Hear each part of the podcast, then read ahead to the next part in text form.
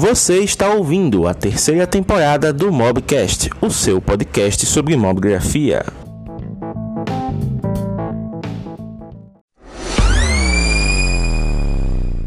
Rafael, meu querido, seja muito bem-vindo aqui ao Mobgrafando, é um prazer ter você. Ainda mais muito sendo obrigado. uma estreia, né? A Giovana teve aqui, foi a primeira convidada do mês estreando, agora você também estreando aqui. Né? Já está animado, ansioso. E a primeira pergunta que a gente. A primeira pergunta que a gente sempre faz para todos os convidados aqui, não seria diferente com você. Quem é Rafael por Rafael? Se apresente aqui para quem não te conhece e já dê um resumo aí do seu currículo. Olha, pergunta difícil, né? Se falar quem é você mesmo. Mas, bom, meu nome é Rafael, sou um fotógrafo é, carioca. É, faço fotografia mais por hobby do que por trabalho mesmo hoje em dia. Mas comecei na fotografia muito cedo, assim, desde, desde quando eu era criancinha, tem foto minha com alguma câmera na mão. Então, é, é isso. Eu sou um fotógrafo de paisagem carioca, 23 anos, hoje morando em São Paulo. É, opa, acho que travou? Não, tá ok, pode continuar. Ah, tá. Não, é que acho que talvez minha internet esteja um pouco ruim. Talvez tenha que mudar para 4G. Mas, enfim. É, mas é basicamente isso. Sou. Vamos aí. Olha só, então, para mais um convidado que temos aqui que tem um contato com a fotografia desde criança, né? É uma coisa que a gente vem notando que o primeiro contato com a fotografia, mesmo que não seja aquela coisa imediata, né, de despertar a, a coisa de dizer, não, eu vou ser fotógrafo, mas sempre tem aquela afinidade ali na infância, sempre sendo fotógrafo da família e tudo mais. Você começou a mexer com as câmeras, com a, ainda com as câmeras analógicas ou a primeira que você pegou já é digital? Não, era uma de filme. Era uma. Eu não lembro qual era a marca. Acho que era uma Canon. Acho que era Canon. Era uma. Mas era de filme mesmo. É, só que eu não mexia muito, né? Eu não usava. Eu não lembro tanto de usar essa câmera analógica. Eu lembro mais de usar a, a digital, que eu ganhei num aniversário meu de 8, 9 anos, alguma coisa assim, eu acho. É, e aí eu sempre. Mas era é até uma história engraçada, porque eu ganhei a câmera de Natal, só que eu só podia usar com supervisão da minha mãe, porque eu ainda era muito novo. Então eu uhum. podia levar para algum lugar, deixar cair quebrar, ou alguma coisa do tipo. E naquela época a câmera digital era muito cara. Então, Sim. às vezes eu tinha que, às vezes tinha que pegar a câmera escondida da minha mãe para fotografar alguma coisa em casa, assim, sem a hora que eu quisesse, entendeu? Se ela estivesse em trabalho ou algo do tipo. Mas, mas foi com uma, foi com a câmera analógica, a primeira mesmo. Olha só, as primeiras experiências já foram com fotografia furtiva, né? Coisa bacana. E, Rafael, no caso, a partir de qual momento, assim, mais consciente foi que você começou a integrar a fotografia na sua vida? Então, eu sempre, eu sempre gostei, então sempre tirei fotos. É, para mim sempre foi paisagem, sempre foi alguma algum cenário, alguma coisa assim que eu gostava, né? Então, desde cedo eu sempre fotografei isso. Sempre Eu nunca gostei muito de fotografar gente. Então, apesar de ser todo mundo falar, ah, tira foto aqui da gente, isso aqui, eu nunca foi, nunca gostei tanto. Sempre foi mais de fotografar paisagem, cenários, essas coisas assim. Então, assim, no meu dia a dia era sempre é, indo para a escola, talvez, a partir do momento que eu comprei o celular com câmera, né? É, indo para a escola, eu às vezes via assim algum cenário, é, acordava cedo, né? Que eu estava de manhã, então é, a formação das nuvens ou então uma névoa legal e aí eu acabava fotografando essas coisas assim mesmo. Tanto é que lá no meu Instagram mesmo, lá no final tem tem algumas fotos dessa época. É, mas e foi só ficando mais presente na minha vida. E até o momento que eu decidi que eu queria comprar uma câmera mesmo. É, e, e, aí eu comecei a fotografar mais com câmera, comecei a estudar mais, principalmente a parte de edição. É, e aí foi só evoluindo. Olha só que bacana.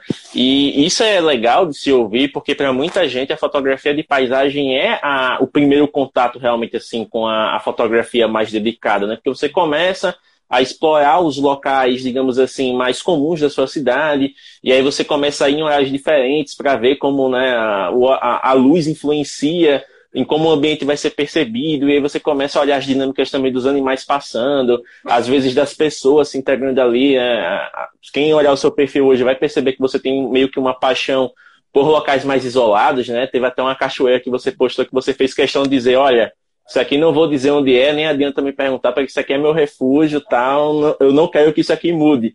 Então tem um pouco disso de você pegar aquilo que a natureza dispôs e, e, e através da sua visão tornar um pouquinho seu, né? Sim, é, até mesmo porque essa questão da, da cachoeira, é, porque lá na minha, eu sou de cidade pequena, né? Eu moro no Rio, mas eu moro no interior do Rio, então é uma cidade de 50 mil habitantes, assim, sei lá.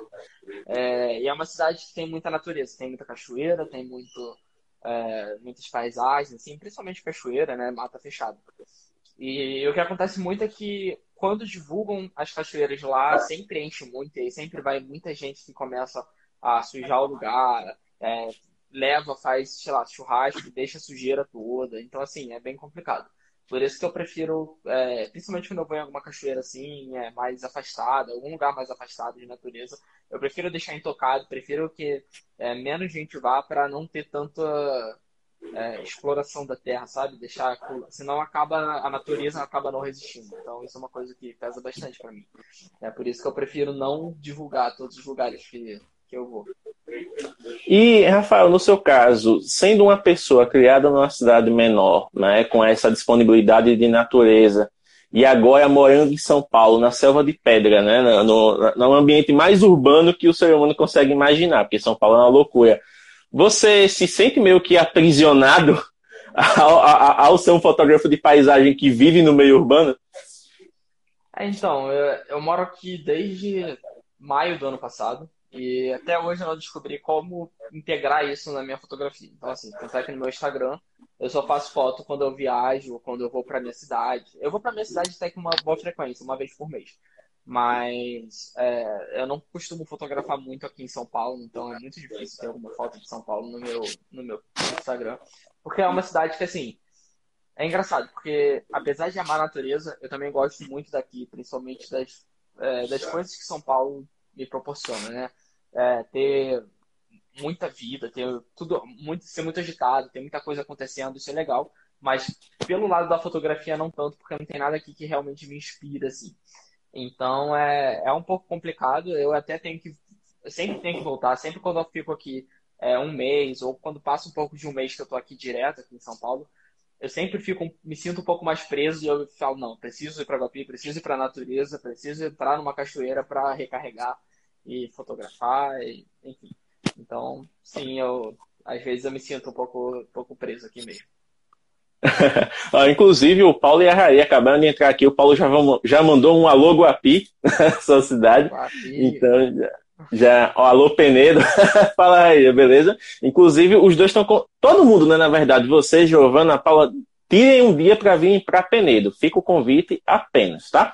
É, Rafael, já que a gente está falando de fotografia e tudo mais, você acabou também incorporando algumas outras habilidades né, ao longo da sua carreira. E acho que ser videomaker é uma delas, né? Como foi que a questão de fazer vídeo acabou entrando junto da fotografia? Então, é, o vídeo entrou mais. É, foi depois da fotografia. Eu comecei na fotografia e aí foi vendo vídeo no YouTube, né? Vendo principalmente vídeo de vlog. É, principalmente, assim, os dois, que, é, dois canais que eu via muito é, em questão de vídeo, vlog, era do Vitor Liberato e do André Pili. Então, foi ali que eu comecei a gostar mais de vídeo, comecei a, a me interessar mais por vídeo, aí eu comecei a pesquisar e comecei a fazer alguns vídeos. Só que hoje em dia, assim, é, eu percebo que fazer vídeo é uma coisa que é legal, mas é uma coisa que dá muito trabalho. E, e, tenho, e muitas vezes, inclusive eu fiz uma viagem para o sul em 2018, que eu tava querendo, né? Fazer, ah, fazer um vlog de viagem e tal. Só que eu acabei percebendo que assim, é, muitas vezes eu tinha que escolher entre fazer um vídeo e, e ou fazer a foto.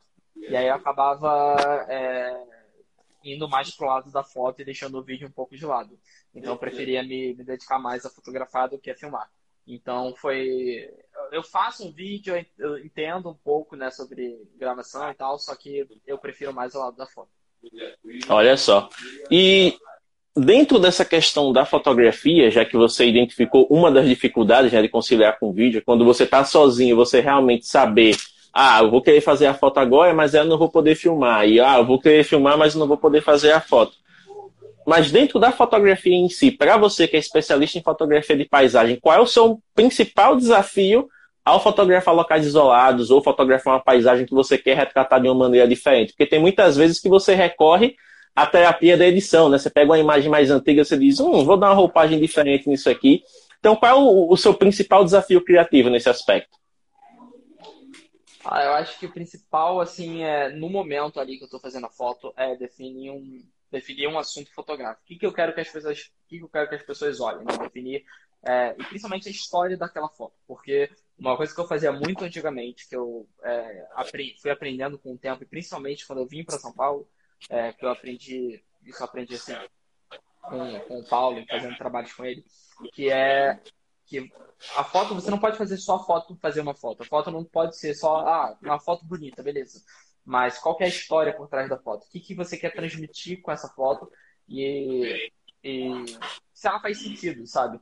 E a, a, o exemplo que eu nunca vou esquecer é que uma vez eu tava fotografando com ele para uma marca de chinelo, e aí eu fiz uma foto que eu botava o chinelo em cima de um arbusto. E aí eu fazia foto, e aí era um lugar bonito e tal, com São Paulo no fundo. A foto até que ficou bonita, mas aí você ficava tipo, cara, qual que é a história com essa foto? Por que, que o chinelo tá em cima de um arbusto? Ninguém bota o chinelo no arbusto. Então, isso foi uma coisa que eu falei, cara, verdade. Então, eu comecei a pensar mais nisso. Então, sempre que eu chego numa, numa paisagem, num ambiente, assim, é uma coisa que eu tenho que me esforçar mais. Que antigamente eu não pensava. Antigamente eu só fazia foto para ficar bonita, é, e aí eu editava e tal. E hoje em dia, quando eu chego no lugar, eu tenho que parar um pouco, tá? O que, que eu quero que, que eu quero transmitir? O que, eu quero qual a história que eu quero contar? Entendeu? E aí era. E aí foi bem isso, é, mais isso na, na, fotografia. No Instagram é bom porque eu consigo fazer um carrossel e aí às vezes eu consigo é, contar uma história melhor através de várias fotos. Mas quando é uma foto única é uma coisa mais complicada, tipo, é, ter toda essa. contar uma história com uma foto só. E é algo que é muito importante né, de ser considerado, porque na fotografia de paisagem, por mais que você esteja usando a paisagem em si como né, sujeito fotográfico, se a gente for falar de maneira mais grosseira, mas alguma coisa ali tem que ser o ponto de interesse para a pessoa bater o olho e, e reconhecer. No seu caso, é, como você é uma pessoa já que viajou bastante, né, principalmente trabalhando né, no, no, nível de produção que você trabalha e tudo mais, você já teve a chance de visitar alguns locais que são mais, digamos assim, característicos, que são conhecidos por certos pontos e que todo mundo quer fotografar aqueles pontos. E você, como esse explorador nato né, de, de natureza, já também teve alguns locais mais isolados que você tinha total liberdade para decidir qual ponto realmente que iria chamar a atenção da história. Então, para você nesse aspecto, principalmente até como dica para quem está utilizando a fotografia de paisagem como prática ou para quem quer realmente se especializar nisso, qual o principal desafio de fotografar lugares já conhecidos? Porque se a gente pensar, por exemplo, a Torre de Pisa, todo mundo quer fazer aquela bendita pose segurando a torre. Ah, a Torre Eiffel, todo mundo quer fazer uma foto com a torre gigante aparecendo atrás. Ah, eu estou numa cidade, todo mundo quer fazer a foto dos arranha-céus subindo e dando aquela imponência. Então, assim, como é que você faz no, no seu processo para fugir do comum e para poder conseguir contar a sua história? Então, é, a primeira coisa que eu gosto de fazer, assim, quando chego, principalmente quando eu chego num lugar mais, é, mais conhecido, né, que já tem muita foto rolando, é exatamente isso. Eu quero fazer uma foto que seja diferente, que não seja o que todo mundo está fazendo, porque eu quero que minha foto se destaque.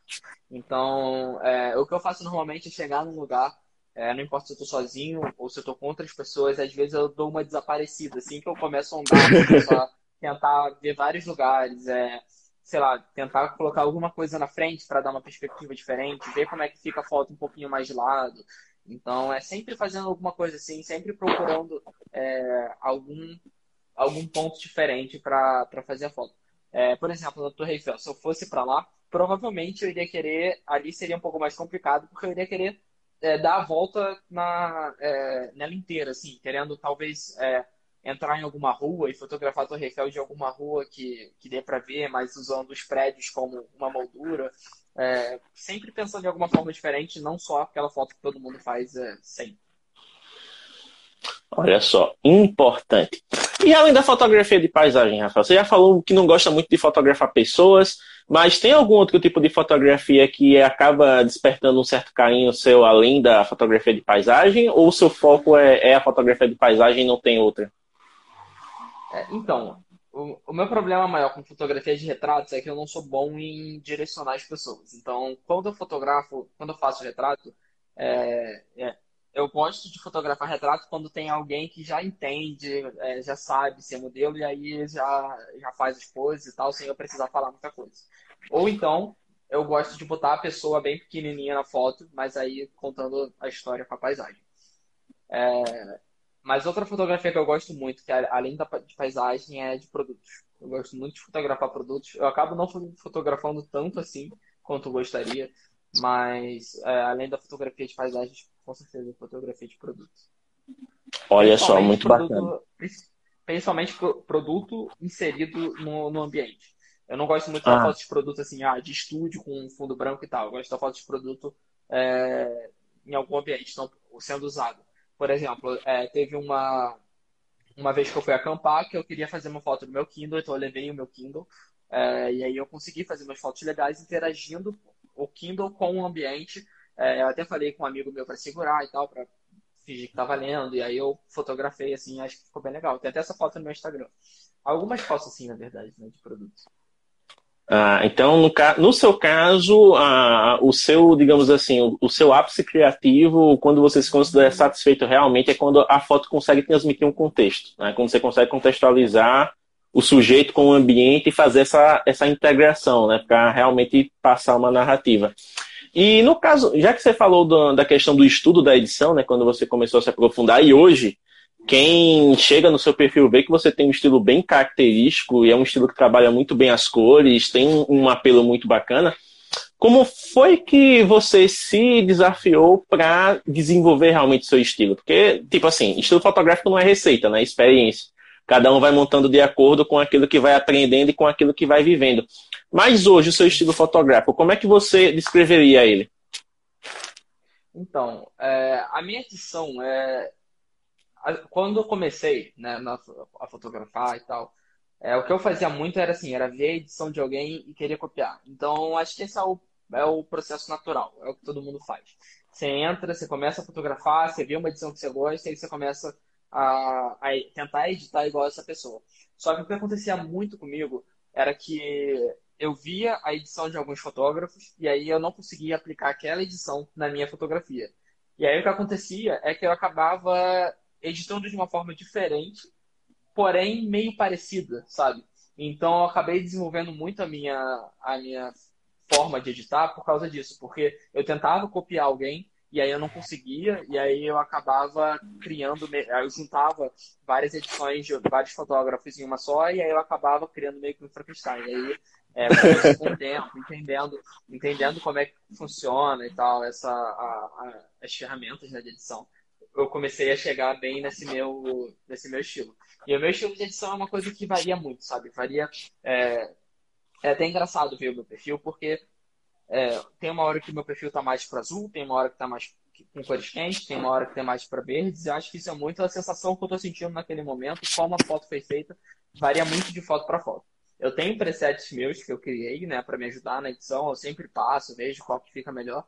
Mas eu sempre mudo bastante depois de aplicar algum preset, se eu, se eu acabar usando, porque para mim conta muito é, a foto, assim, como é que a foto foi feita, sabe? O ambiente da foto, como é que é, o som tava, como é que tava o clima no dia, tudo isso conta muito para mim na hora de editar. Então é por isso que minha edição sempre vai mudando, porque eu sempre tô é, com uma sensação diferente na hora de editar. Olha, e esse relato é bem interessante de ver, porque aqui, né, o Mob Grafando é uma comunidade de entusiastas, então todo mundo está sempre perseguindo essa questão de, de aprender mais sobre, de desenvolver o próprio estilo. E como a gente está na geração Instagram, o que, é que a gente vê no Instagram? Muitas vezes a gente vê receitas sendo aplicadas, né? Aqueles perfis que fixam naquele preset ali e não fogem dele. Se a foto destoar um pouquinho, a pessoa já fica louca, eita, que não está combinando, e já vai deletar e já volta, enfim, é uma coisa bem louca. E ter, de certa forma, essa flexibilidade, né, essa liberdade de poder transmitir na, na, nas fotografias algo que você estava sentindo no momento, algo que você quer que as pessoas sintam também, eu confesso que é algo libertador. Porque você está usando a rede social, obviamente, mas você não está se prendendo a uma receita para tentar ser bem sucedido nela, não. Você está usando ela para uma plataforma para mostrar quem você é e como você trabalha. E isso é, é uma visão legal de se passar. É, e assim, é, eu me prendo um pouco nisso também, porque eu não gosto de postar uma foto que eu sei que vai ficar muito diferente no meu perfil. Então, se uma foto. Se eu percebo que quando. É, já aconteceu de eu postar uma foto e acabar, pô, não ficou tão boa. É, e acabar excluindo a foto, guardando para outro momento, porque ela não combinava muito com as outras edições. Mas o que acontece muito é que a minha edição ela vai se transformando aos poucos. Uhum. E aí, às vezes, não é uma coisa muito brusca, não é como se é, em uma foto eu editei total, é, com tons mais azuis e tal, puxada para tom frio, na outra mudou completamente para tons quentes e, e pôr do sol e essas coisas. É sempre uma é sempre um processo. Ele, ela vai ficando um pouquinho mais é, puxada para alguma coisa.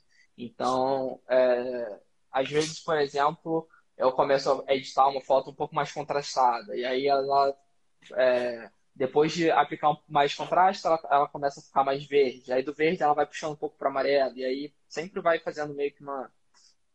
É, um trenzinho, sabe? Ela fica sempre uma coisa mais natural, não é tão assim também. Porque eu também me importo um pouco com isso de é, do feed não ficar tão consistente, não ficar tão bonito quando você abre o feed, assim. Ah, sim. Ó, até o, o arte mencionou aqui, isso é se permitir sair da zona de conforto. Não, é, mas isso é interessante, né, Rafael, porque quando a, a gente fala consistência, né, a consistência ela pode ter uma abordagem diferente para cada pessoa. Para muita gente, a consistência é que, tipo, se é azul, tudo vai ser azul e não pode fugir disso. Mas no, em outros casos que é mais flexível, ah, beleza, pode ser azul, pode ser verde, pode ser vermelho, contanto que tenha identidade. A pessoa bateu o olho e saiba né, que aquilo que está sendo mostrado ali, ela tem é, a, a, sua cara, ela tem a, a sua essência. Né? E como até o Arte Registrada, que é o, é. o, outro administrador do perfil, mencionou aqui, né? Mesmo que as cores mudem, a essência do fotógrafo está lá. E, e isso é bom, porque você vai vivendo outras experiências, vai vivendo outras dinâmicas, né? Então imagina você como fotógrafo de paisagem, a, a minha edição é, é, é puxada para o vermelho você vai fotografar uma geleira. Como é que você vai transformar uma geleira em algo vermelho, né? Então é, é algo bem, bem, digamos assim, legal de se pensar, por mais que seja absurdo. é, então, é, é muito isso. Por exemplo, eu fui para Patagônia no ano passado e nenhum preset meu estava funcionando nas fotos. Não estava gostando de nenhum preset meu é, que eu já tinha para cá na, nas fotos que eu fiz lá. É, porque é um ambiente completamente diferente. Então, é, a, a edição que eu tinha não funcionava tão bem. Então foi aquele momento que eu comecei a editar um pouco diferente para as fotos de lá exatamente. E aí eu fui editando e tal, e aí acabou que se você for ver, dá, é, dá pra ver perfeitamente lá no meu, meu perfil quando começa as fotos da, da Patagônia, que são essas fotos com tom mais azul. E aí, é, quando sobe um pouco mais, aí são as fotos de volta aqui do Brasil, que aí é mais verde, é mais natureza com mata fechada, é, eu sinto mais o, um calor aqui. Então, assim, a minha, a minha edição começou a ir mais para esse lado, esse lado, esses tons mais quentes e mais verde. Olha só, bem legal. Rafael, a gente está chegando na primeira metade né, aqui da nossa live, então a partir de agora a gente vai começar a trazer um pouquinho do seu outro lado também, que é o lado do gestor e produtor de conteúdo, né? Que é algo assim que muita gente hoje em dia tem curiosidade porque a internet ela é isso, né? Ela é conteúdo sendo gerido, produzido e distribuído aí para diversas audiências. Então, você obviamente, né, já começou na fotografia, começou a, a viver, né, a sua, digamos assim, a evoluir na sua carreira. Como foi que a, a, a, a produção e a gestão de conteúdo entraram? A partir de qual momento você começou a lidar com isso? Então, essa é, é uma pergunta, a resposta um pouquinho longa também. É, Não se preocupe, assim, temos tempo. eu sempre, eu sempre gostei muito de, é, sempre gostei muito de celular. Então, desde quando eu era criança, além da fotografia, outra coisa que eu gostava muito era de celular. E aí, é, eu sempre também escrevi, é, escrevi bem. Então, eu já tive até conto publicado e tal. E aí chegou o um momento que eu, é, foi em 2015, 2016, não lembro direito. Mas eu comecei a trabalhar, não sei se você conhece, o tudocelular.com. Com certeza. Escrever... Então, comecei a escrever matérias para lá quando eu fiz 19 anos, ou 18. E aí eu comecei a escrever matérias para lá. Comecei a escrever e tal. Aí eu, ao mesmo tempo, eu comecei a. É, eu conversava já com o Paulo, eu já conhecia o Paulo há muito tempo. E aí eu, é, às vezes, mandava mensagem para ele e tal. Um belo dia ele chegou para mim e falou: Cara, eu tô precisando de alguém que saiba escrever e tal, e quero é, para minha equipe, que eu tô precisando e tal. E aí eu comecei a trabalhar com ele, é, escrevendo as matérias. A gente se deu muito bem, eu vim para São Paulo logo depois, uns meses depois, é, e a gente começou a trabalhar mais, é, trabalhar junto em vários projetos dele, né? E aí, ao mesmo tempo, eu comecei a sentir a necessidade, assim, para eu evoluir também, para eu crescer. Então eu falei, cara, eu quero é, ter mais responsabilidade. Esse foi o momento que eu conversei com o Paulo e pedi por essa oportunidade. E aí ele me deu essa oportunidade é, de é, fazer essa gestão do conteúdo dele lá para Aprenda com o Paulo, para o YouTube e tal. Porque eu já estava meio que fazendo isso com pesquisas para o YouTube, escrevendo alguns roteiros e tal. E aí foi por isso que é, que eu cheguei nessa área, né? Basicamente foi porque, assim, é, lá atrás eu comecei a escrever matérias sobre celular e falei com o Paulo, ele me deu a oportunidade e eu cheguei onde eu estou é, fazendo essa parte de gestão de conteúdo. Olha só, então já é uma, uma experiência bem sólida, né? Já tem pelo menos o quê? Cinco anos como redator, uns três como gestor, mais ou menos? Três, dois? Não, não, é como. Não, é gestor é um pouco menos. É, tá Assim, eu comecei mesmo essa parte da gestão de conteúdo esse ano, foi em janeiro. Ah. Então, vai, vai fazer um ano ainda. Como redator, é, escrevendo matérias mesmo, aí sim tem cinco anos. É, mas antes disso, já tinha outras é, contos que eu escrevia e tal, coisas para alguns livros. Cara, isso é muito legal. A gente já vai voltar para esse tema porque teve uma pergunta aqui da comunidade, né? Vou aproveitar para que o, o, Samuel ele não fique na ansiedade. Samuel Schneider Foto, ele perguntou o seguinte para você, Rafael. O que você procura editar nas suas fotos de paisagens? É, se você tem algum ponto geral que você já tenta começar por ele. E se você se preocupa com a edição artificial, né? Que é aquela coisa que destoa um pouco da, do que seria retratado ali. São três perguntas em uma, mas dá para você. Então, é o que eu procuro editar mais. Cara, eu acho que principalmente eu, o que eu sinto que muda mais a foto é a cor. Então eu sempre dou uma. É, eu sempre procuro editar a cor das fotos para elas ficarem mais no meu estilo. É, isso é assim. É, mudar a temperatura, deixar o tom mais quente, mudar a cor do verde, porque eu tenho um tom de verde. Inclusive, eu estou usando uma jaqueta que é o tom de verde que eu gosto, é esse tom mais musgo, mais saturado, um tom de verde mais escuro. É, e aí eu sempre tento puxar esses tons para minha edição, então sempre misturando um tom mais verde com laranja e essas coisas. Então isso é uma coisa que eu sempre faço, né? Eu sempre procuro editar nas minhas fotos. É, e quando e eu começo, cara, eu na edição mesmo eu começo pelo começo pelo começo, assim, pensando no, no Lightroom, que é onde eu edito eu sempre começo ali pelo começo, é, que é eu primeiro corto a foto, depois eu vou lá para a parte de edição de luz e aí eu crio contra contraste, e todas as minhas fotos têm contraste, é, faz os ajustes de luz e aí eu começo a, a, a editar a cor. Se eu ver que é, que é preciso, depois eu volto lá, corto, de, é, refaço o corte e tal, mas quando eu começo é mais por essa parte do corte e, e da luz da foto. É, e edição artificial, Cara, assim, eu não me importo de ter que editar a foto de uma forma artificial. Assim, se eu. É...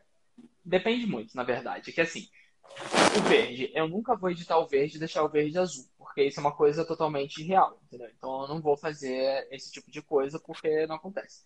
Mas puxar o verde pro amarelo é outra história, porque no outono, pelo menos lá fora, as cores ficam mais amareladas. Ou então, se eu tenho uma foto com tons frios eu quero que ela fique com tons quentes, eu não vejo problema nisso. Eu vou lá e faço também. Eu não gosto de fazer uma coisa que vai fugir da realidade, mas se está dentro da realidade, eu não vejo problema. Então, mesmo que seja uma coisa artificial, mesmo que eu tenha botado ali é, um raio de sol que é artificial ou alguma coisa assim, eu não vejo problema nisso. Eu, eu faço. É, o problema mesmo é mudar completamente uma, a foto e deixar ela de uma forma que não existe, que não, não aconteceria normalmente. Muito bacana. Samuel, se a sua pergunta tiver respondida, dá um ok aqui nos comentários, né? Porque aí qualquer coisa o Rafael pode aprofundar. E se vocês tiverem algumas perguntas, né? Quiserem saber um pouco mais da questão de gestão de conteúdo e de fotografia de paisagem, deixem aqui que eu trago a, a pergunta para o Rafael, ele responde. A gente tem tempo ainda, tá? Durante a live. Inclusive, deixa eu dar um alô aqui para o Túlio, eu acho que é Túlio Heller, acho que é Heller a pronúncia.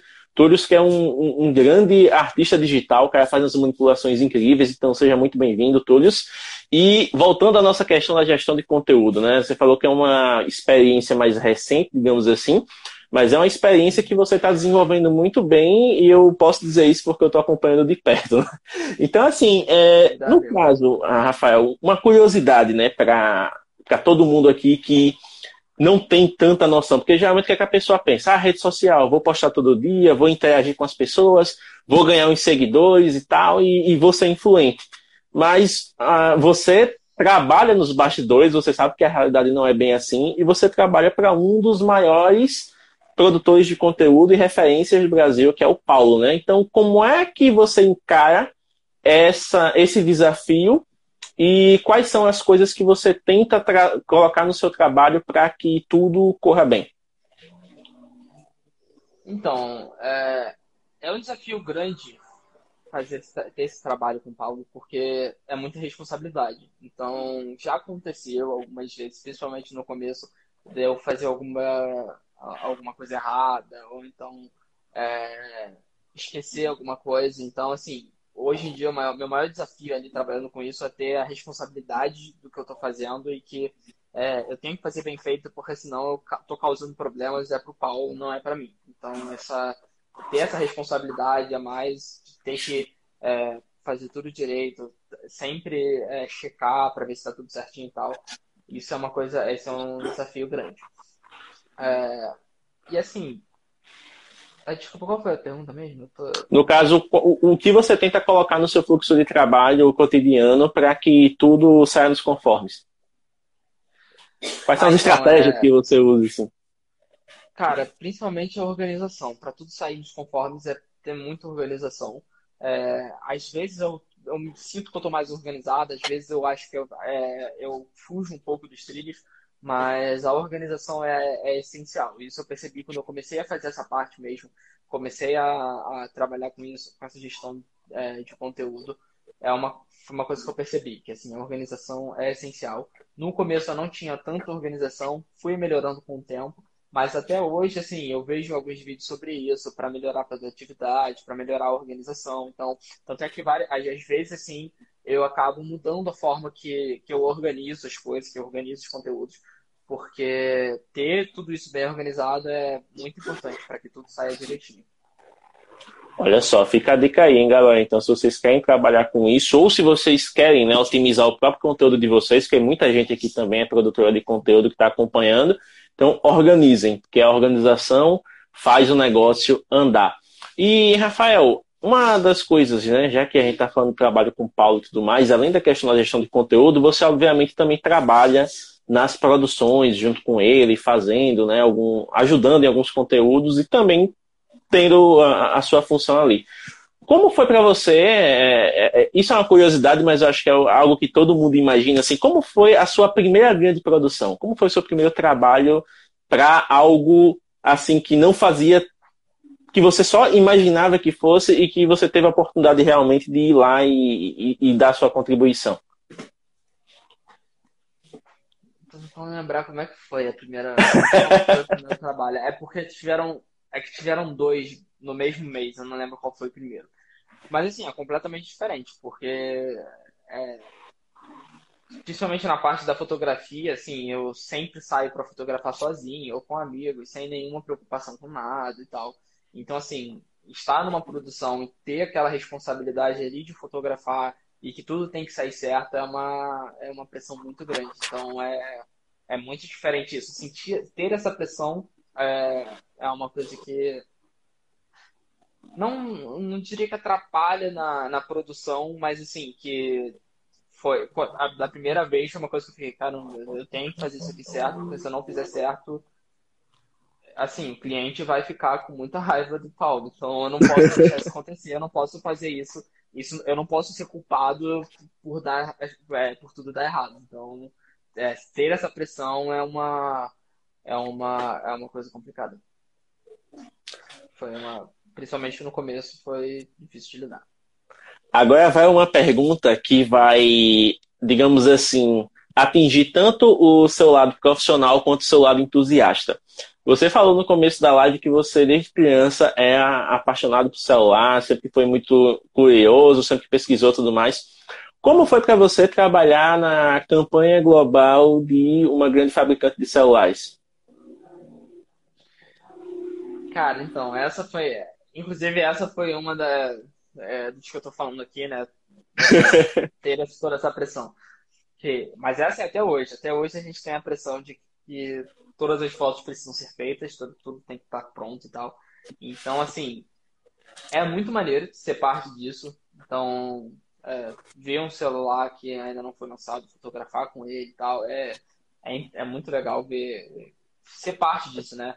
Você vê as fotos saindo ali no, no, é, na, nas redes sociais, ou então ver as fotos sendo divulgadas, é, ou então quando lançam o celular, né? É aquela foto ali que está aparecendo no celular. Então, assim, isso é muito legal. Você vê e fala, caramba, eu fiz parte da produção que criou isso aí. Eu tava no dia que essa foto foi feita. Isso é muito legal. É muito... E é estranho ao mesmo tempo, né? Você fica louco, né? É, antigamente, quando eu era criança, eu nem sonhava em estar é, em alguma coisa dessa acontecendo, né? Eu sempre gostei, mas nunca sonhava em, em alguma coisa dessa acontecer. Então, é, é bem legal. Ó, inclusive o Samuel Schneider está fazendo mais uma pergunta aqui, né? Já que você é produtor e gestor, ele está perguntando no caso se existe alguma maneira de conseguir inspiração para gerar conteúdos. O, óbvio, inspiração é uma coisa que é bem subjetiva, né? Vai de cada um. Mas no seu caso, existem algumas inspirações que você usa realmente para ter base para o que você vai fazer ao longo dos meses? Então, é, no, no, meu caso, né, no caso aqui do, do Paulo e tal, a gente já tem muito a. Nós já temos os dados, né? Então já foi uma coisa. É uma, é uma coisa que está assim. Tá, é tudo encaminhado, sabe? Então o tipo de conteúdo que a gente procura é, é, o tipo de conteúdo que a gente já faz. Então a gente só quer novas, novos conteúdos. Então é diferente. Então, por exemplo, é, para o YouTube, para criar um vídeo para o YouTube, o que eu faço muito é olhar lá no, olhar as estatísticas no, no YouTube Studio e aí eu consigo Sim. ver lá, né, o que, que o pessoal está pesquisando e tal. Tem inclusive uma seção que fala é, o que os assinantes do seu canal estão assistindo, os, outros, os vídeos de outras pessoas. Então é legal que eu consigo ver o que, que outras pessoas, o que, que as pessoas estão vendo de outros canais, entendeu? Então eu consigo ter uma ideia de qual conteúdo atrai essas pessoas. Agora, inspiração para gerar conteúdo, eu acho que depende muito do conteúdo em si. Porque no meu caso, é, eu já quis gerar mais conteúdo, hoje em dia não tanto, mas de vez em quando eu vou lá, posto uma dica no, no, no meu Instagram e tal, alguma coisa assim. É, mas acontece muito natural, sabe? Eu, eu faço uma foto, então eu fico inspirado com alguma coisa que eu tenho. É, esses dias, por exemplo, eu mostrei a edição que eu fiz é, de uma foto do meu cachorro. É, mas o principal motivo de eu ter feito isso é porque eu troquei de celular e eu tô com um celular que eu queria muito, que eu gostei muito. Então eu acabei ficando mais inspirado para produzir ali, para editar e tal, e fazer a foto. Então eu acho que buscar inspiração para criar conteúdo é muito você ver o que, que você gosta, você definir o que, que você gosta, o que, que você quer é, o que, que você quer criar e deixar fluir naturalmente, sabe? É você ver o que você sabe, o que, você gosta de criar e, e pesquisar, talvez no YouTube, como outras pessoas estão fazendo, para você também conseguir criar o seu próprio conteúdo com a sua cara, né? com o seu estilo. Olha, você tocou num ponto interessante, né? Já que você falou né, de fotografar o seu cachorro com celular e tudo mais, e como estamos numa página, né? Que foca justamente na questão da, do uso do smartphone né, como ferramenta para se apaixonar e para se aprofundar mais na fotografia, e você como entusiasta de celulares também é algo que eu estou até curioso para saber da sua, da sua visão a respeito. Como é que você enxerga hoje a questão da ascensão da, da fotografia com celulares para o, o, o, consumidor final? Porque tem muita, muitos dos analistas e mais ficam, ah, nossa, o mercado de câmeras está morrendo, os celulares vão substituir as câmeras. Sempre fica aqueles debates meio loucos assim, né? Que a galera usa para como clickbait, sempre é para ganhar view. Mas no seu caso, você que trabalha nos dois mundos, você que faz conteúdo para as duas coisas, como é que você enxerga essa questão da popularização da fotografia através do smartphone? Então, é, começando assim, eu acho que nunca. Ah, os celulares eu acho que nunca vão chegar na, na, câmera, porque. Principalmente por questão de tamanho, né? Assim, uma câmera. As câmeras hoje em dia estão ficando menores e estão ficando melhores. Mas é, um celular nunca vai, nunca vai conseguir ter a mesma qualidade da câmera, sabe? Por causa, principalmente por causa do tamanho. A câmera tem muito, é maior, tem, ela é focada nisso, então ela tem muito mais elementos, tem, tem muito mais é, pontos ali dentro dela que são focados para isso. Então é um sensor maior. Então isso é um tamanho. Não tem como botar um sensor de uma câmera no celular. É impossível fazer isso. Então eu acho que os celulares nunca vão chegar na mesma qualidade das câmeras. É, porém, hoje em dia eles são muito melhores. Então, tanto é que teve um período, né, por volta de 2013, 2012 por aí, que aquelas câmeras é, point and shoot, né, aquelas câmeras compactas, elas meio que perderam a, o uso, porque aí os celulares estavam chegando é, na mesma qualidade delas e até superando, né? Hoje em dia as câmeras celulares são muito boas. Para quem só quer fotografar alguma coisinha ali, é, uma viagem, alguma coisa assim, é, um celular é mais do que, do que suficiente. Até para criar conteúdo mesmo, tá, é muito bom. Só que, é, mesmo assim, eu não acho que, que algum dia as câmeras vão conseguir substituir os celulares. Entendeu? Até as câmeras compactas, que por um momento a gente achou que estavam mortas, elas acabaram voltando, porque viraram câmeras muito boas para o pessoal gravar vlog. Isso. Então, elas hoje em dia viraram muito câmera para vlog, né? Então, eu acho que é, é muito difícil o celular conseguir é, tomar o, o, lugar das câmeras. Muito bom. É, porém, dentro dessa questão que você falou, né, do, do, do celular, mesmo não chegando no, no, patamar das câmeras, até porque em serviços mais profissionais o, o, celular não vai dar conta, né? Tem aquela questão do, de resolução, de, de formato, entre outras coisas o, o pessoal meio que segue a tendência do mercado porque a cada ano novas funções vão sendo colocadas e que são bônus, né? Mas para o foco específico, que nem você falou, é muito difícil de competir, né? não chega nem a ser uma competição, é mais um, um digamos assim, é, só então, uma, uma comparação ali. É, então, eu acho que é possível é, você fazer fotos muito boas com o celular. Então, assim, você não precisa da câmera para é, para fazer fotos para fazer fotos boas. É, se eu tivesse só esse meu celular de agora, cara, eu estaria tranquilo, entendeu? Porque é, o sensor já é maior, ele tem o, o tem a lente ultra-wide, tem a lente telefoto que é bem longa, então assim, ele tá, ele é, tá bem servido de câmera, ele consegue fazer fotos muito boas, a qualidade é, é muito absurda, então, tanto é na foto do, do meu cachorro mesmo, se você der o zoom ali, você vê que, cara, tem muito detalhe é, é, a câmera desse celular. Então é realmente tá um nível muito, muito alto.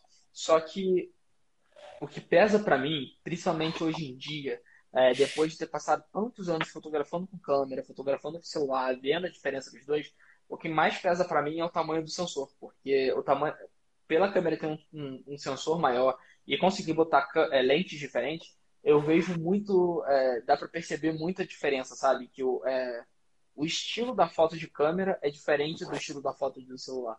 A foto de câmera ela tem um, não sei, um refinamento a mais, ela é mais profissional talvez.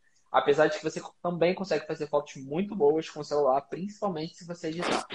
Você consegue assim transformar e deixar com seu estilo. Muito bom. E no caso, Rafael, das suas preferências de smartphone, você é uma pessoa que é, obviamente, né, tem já essa, essa função aí de produtividade e tudo mais. Isso foi uma, uma evolução natural para te levar para a linha Note ou foi algo que aconteceu? Então, é engraçado, porque eu sempre fui é, meio meio de Samsung e meio Apple. Então sempre gostei muito da Apple. Tanto é que quando eu vim aqui para São Paulo, eu tava com um Galaxy S5 é, 2017, que eu só tinha comprado porque ele tava com uma promoção da Samsung que dava uma caixa de som junto. E eu falei, ah, tá. É promoção, assim, não vou, não vou deixar passar. Aí eu peguei. Mas aí quando eu cheguei em São Paulo no ano passado, eu tava com a ideia de pegar um iPhone, principalmente por causa do Instagram, né? Para fazer story, a qualidade é muito melhor, isso aí é inegável. É, e eu queria muito pegar o iPhone. Só que aí o Paulo tava com um Note 9 é, parado e o meu Galaxy S5 já tava assim, todo quebrado. A parte da câmera dele tava, tava sem o vidro, então assim, tava bem caótico. Aí ele acabou falando lá, ah, é, eu deixo com você enquanto você não compra, você usa esse aqui, porque até mesmo para para é, poder usar o WhatsApp, pra, porque naquela época eu ainda tinha suporte também, né? Eu Sim. Tava com suporte, tinha que responder as pessoas, então ele falou, ah, você fica com esse celular, você responde as pessoas aí, enquanto isso, até você comprar um novo. Aí eu falei, beleza, aí eu comecei a usar, só que aí eu comecei a gostar muito do Note ali, quando ele me emprestou. E aí eu falei, cara, eu cheguei para ele e falei, então, eu quero comprar esse celular, eu gostei muito. Aí ele foi lá, me vendeu, e eu comecei a usar o Note. E aí, usando o Note, eu acabei é, descobrindo várias coisas novas, vários. É, até para produtividade também, mas várias coisas novas, várias é, funções avançadas que eu gostei bastante, tá? E por isso que eu acabei indo muito para essa, para essa linha Note. E no caso, o que é que você está achando do. Você está com o Note 20 Ultra, no caso, né? É tudo isso que dizem mesmo? Eu tô gostando bastante. Pra mim é. Pra mim, assim, é o melhor celular que tem no momento é o Note 20 Ultra. Não tem, não tem celular melhor. Pra produtividade, pra câmera, pra usar mesmo. Você, eu sinto prazer em usar, principalmente por causa da tela. Essa tela 120 Hz pra mim é uma coisa que faz muita diferença. O movimento da tela fica muito fluido. Então é. Na, ficar no feed do Instagram fica muito fluido, fica muito liso. Então, assim, é, eu tô gostando muito mesmo dele. A câmera também, nossa, é, eu achei incrível. Olha só, então temos aí um, um digamos assim, um, um mini review do, do, Rafael. E tem a, a, galera do, da Samsung aqui que está sempre presente, né? No caso, tem mobigrafistas que usam o Samsung. Hoje mesmo teve uma foto de destaque que foi com o J7 Pro. Então é aquela coisa, né, que nem você falou, você não precisa ter equipamento muito avançado para poder fazer fotos boas. Você consegue fazer fotos muito boas e editá-las muito bem com o aparelho que você tem. Inclusive, um dos seus últimos trabalhos, né, ajudando o Paulo, foi a questão lá do, dos tutoriais para o Samsung Members, né, que vocês fizeram os desafios lá para a galera e tudo mais. Como foi a, aceitação do pessoal com relação a esses desafios? Você gostou de ver a, aquilo que foi planejado tomando forma? Ah, eu gostei, foi bem legal. O pessoal comentou bastante. É, lá no Samsung, eu não tinha noção, inclusive, né? Porque apesar de usar Samsung, é, eu não eu nunca usei muito o Samsung Members. Eu nunca vi como é que é lá dentro, a comunidade e tal. E aí, por causa desse trabalho, eu tive que ver, né? Como é que é, usar. É, eles lançaram uma galeria, né? Então eu fui ver lá. E achei muito legal, que o pessoal parece ser muito engajado lá, né? O pessoal comenta, é, comenta bastante, curte, posta muita coisa, então achei bem legal. Olha só, então fica a dica aí. Se você é usuário de Samsung e ainda não conhece o Samsung Members, vai dar lá uma olhadinha que vai ter esses desafios também que é, o Paulo deixou lá e que vocês podem fazer. São quatro é, desafios, né, Rafael?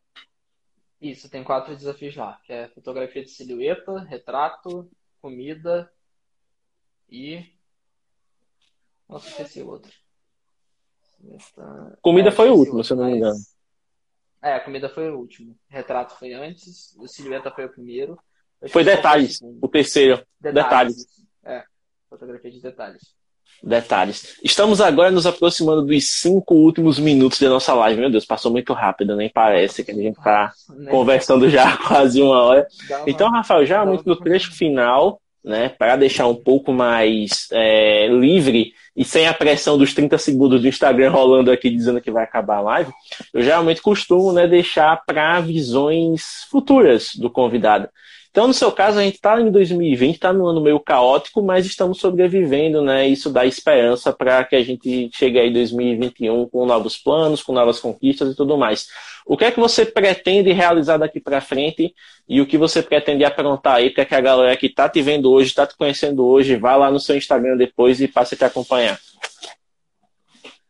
É, então, nesse momento estou muito na, numa no momento que eu ainda estou definindo bem quais são é, o que eu quero fazer a partir de agora. Mas com certeza eu quero é, melhorar mais, assim, me, me, me dedicar mais no hobby da fotografia, porque hoje eu levo, apesar de ter entrado na fotografia, é, apesar de uns anos atrás, né, eu querer trabalhar com isso, eu vim para São Paulo com essa ideia de trabalhar mais com fotografia, eu percebi que eu gosto mais como um hobby. Então eu quero é, me dedicar mais a esse hobby né, de fotografia, principalmente fotografia de paisagem, ter de viagem, ter essa é, poder viajar sem sem a pressão de ter que fazer foto para cliente e tal. Então, é fotografar mais com isso. E também é, me dedicar ao meu trabalho como gestor de, de conteúdo e gestor de tráfego também, né? Criando anúncios online e tal é, para os clientes. Então, é basicamente isso que eu procuro é, focar mais daqui para frente. Olha só, teve uma pergunta que a gente, oh, teve uma questão que você citou aí que a gente até não comentou ao longo da live, né? A gente ainda tem um tempinho que dá para sintetizar. O que, o que faria um gestor de, de tráfego na internet? Então, é, gestor de tráfego é aquela pessoa que vai é, cuidar é, basicamente dos, dos, anúncios online de alguém.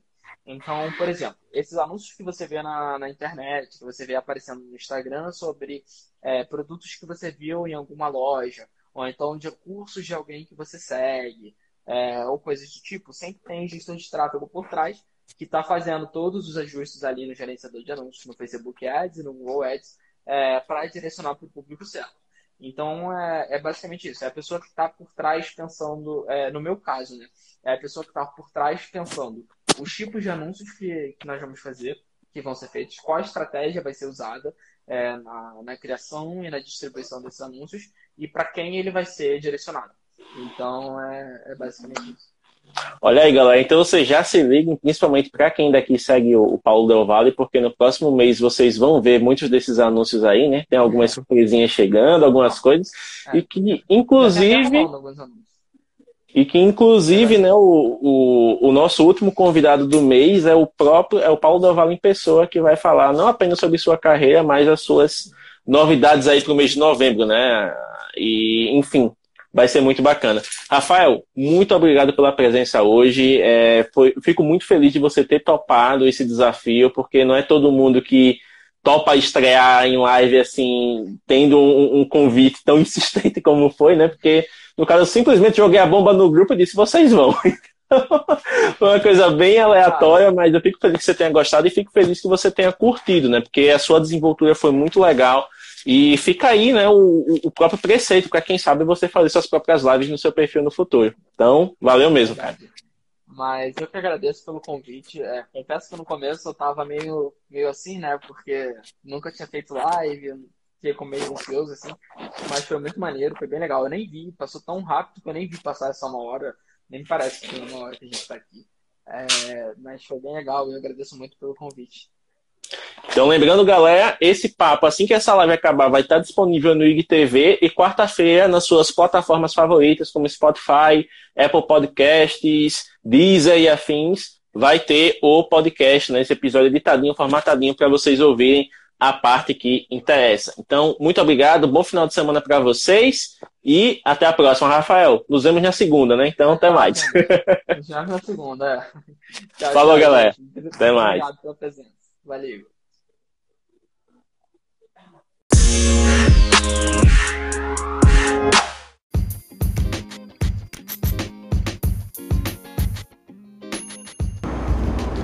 Muito obrigado por estar conosco aqui no Mobcast, o seu podcast sobre mobgrafia. Compartilhe este episódio com outras pessoas para que elas possam aprender sobre o tema e envie a sua mensagem de voz para participar dos próximos episódios. Você pode enviar esta mensagem através do Anchor FM, se você usar a plataforma, ou através do nosso grupo oficial no Telegram. Visite o nosso Instagram, instagram.com mobgrafando para saber mais detalhes. Até a próxima e até mais!